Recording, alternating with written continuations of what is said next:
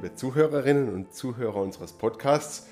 Bisher haben wir ja immer meine Predigten aufgezeichnet und wir hatten die Idee, Predigten geben ja immer das wieder, was der Pfarrer jetzt gerade sagen will, aber nicht unbedingt die Antworten, die die Zuhörer mit einbringen. Und darum haben wir uns überlegt, ob wir nicht das einfach so machen und ich versuche auf eine Frage zu reagieren, die mir jemand stellt.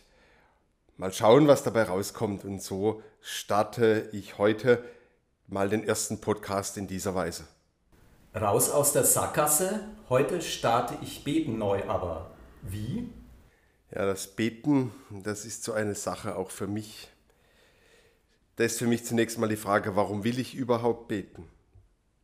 Will ich Kontakt haben zu Gott? Und da ist für mich auch mal ganz wichtig, wer ist er denn für mich überhaupt? Ist er für mich so ein Gegenüber, mit dem ich sprechen kann, sprechen möchte?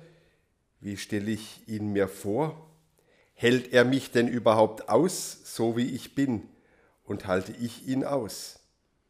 Ich glaube, für mich ist, das habe ich erst so mit der Zeit erkannt, beten ist reden und hören. Ich habe diese Woche folgende Situation erlebt. Ich habe mich mit einem südkoreanischen Priester getroffen, der ein sehr liebenswürdiger, freundlicher Mann. Und aus dieser Unsicherheit heraus, dass er zugehört hat, habe ich geredet, geredet und geredet und geredet. Und am Ende habe ich dann gedacht, jetzt habe eigentlich nur ich was gesagt. Habe ihn dann gefragt, und gibt es noch Fragen? Und dann hat er freundlich gesagt, nein. Und dann war unser Gespräch beendet. Und ich denke, so ist manchmal mein Beten. Ich rede auf Gott ein und am Ende geschieht eigentlich gar nichts. Raus aus der Sackgasse heißt für mich, mach dich mal locker. Wie jede Begegnung, jeder Kontakt mit Freunden, ich gebe mir eine bestimmte Zeit am Tag, meistens die, die am wertvollsten ist für mich. Das ist für mich der frühe Morgen. Und dann setze ich mich wohin, wo ich ungestört bin und fange mal wirklich auch an zu beten. Das sind wirklich Texte.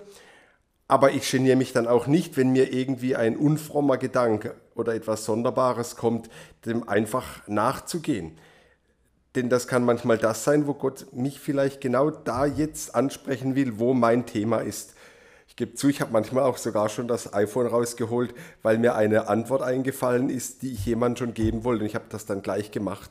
Oder ja, und ich merke dann, das ist einfach eine Zeit mit Gott. Das ist für mich auch Gebet. Und als ich mal gemerkt habe, dass das in Ordnung ist so, da hat es mir tatsächlich Spaß gemacht.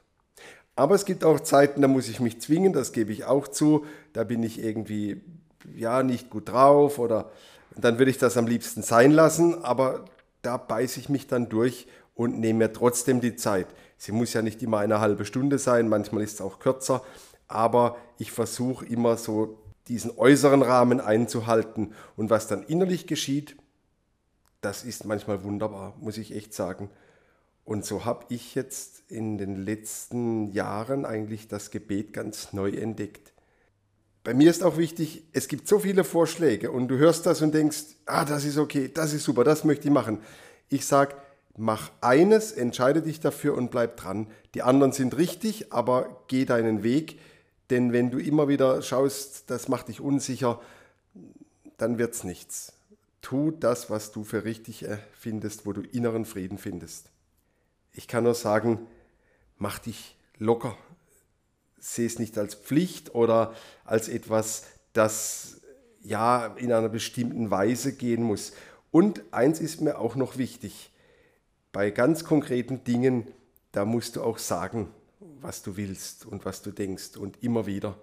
Jesus hat auch ganz klar formuliert, wenn er von den Menschen was wollte, was er möchte. Und ich denke, er erwartet auch, dass wir ihm sagen, was uns wichtig ist. Ja, probier's. Wenn du in dir einen Frieden spürst, egal was du machst, dann ist es richtig. Wenn du unzufrieden bist, dann musst du vielleicht wieder nochmal neu anfangen oder was anderes probieren.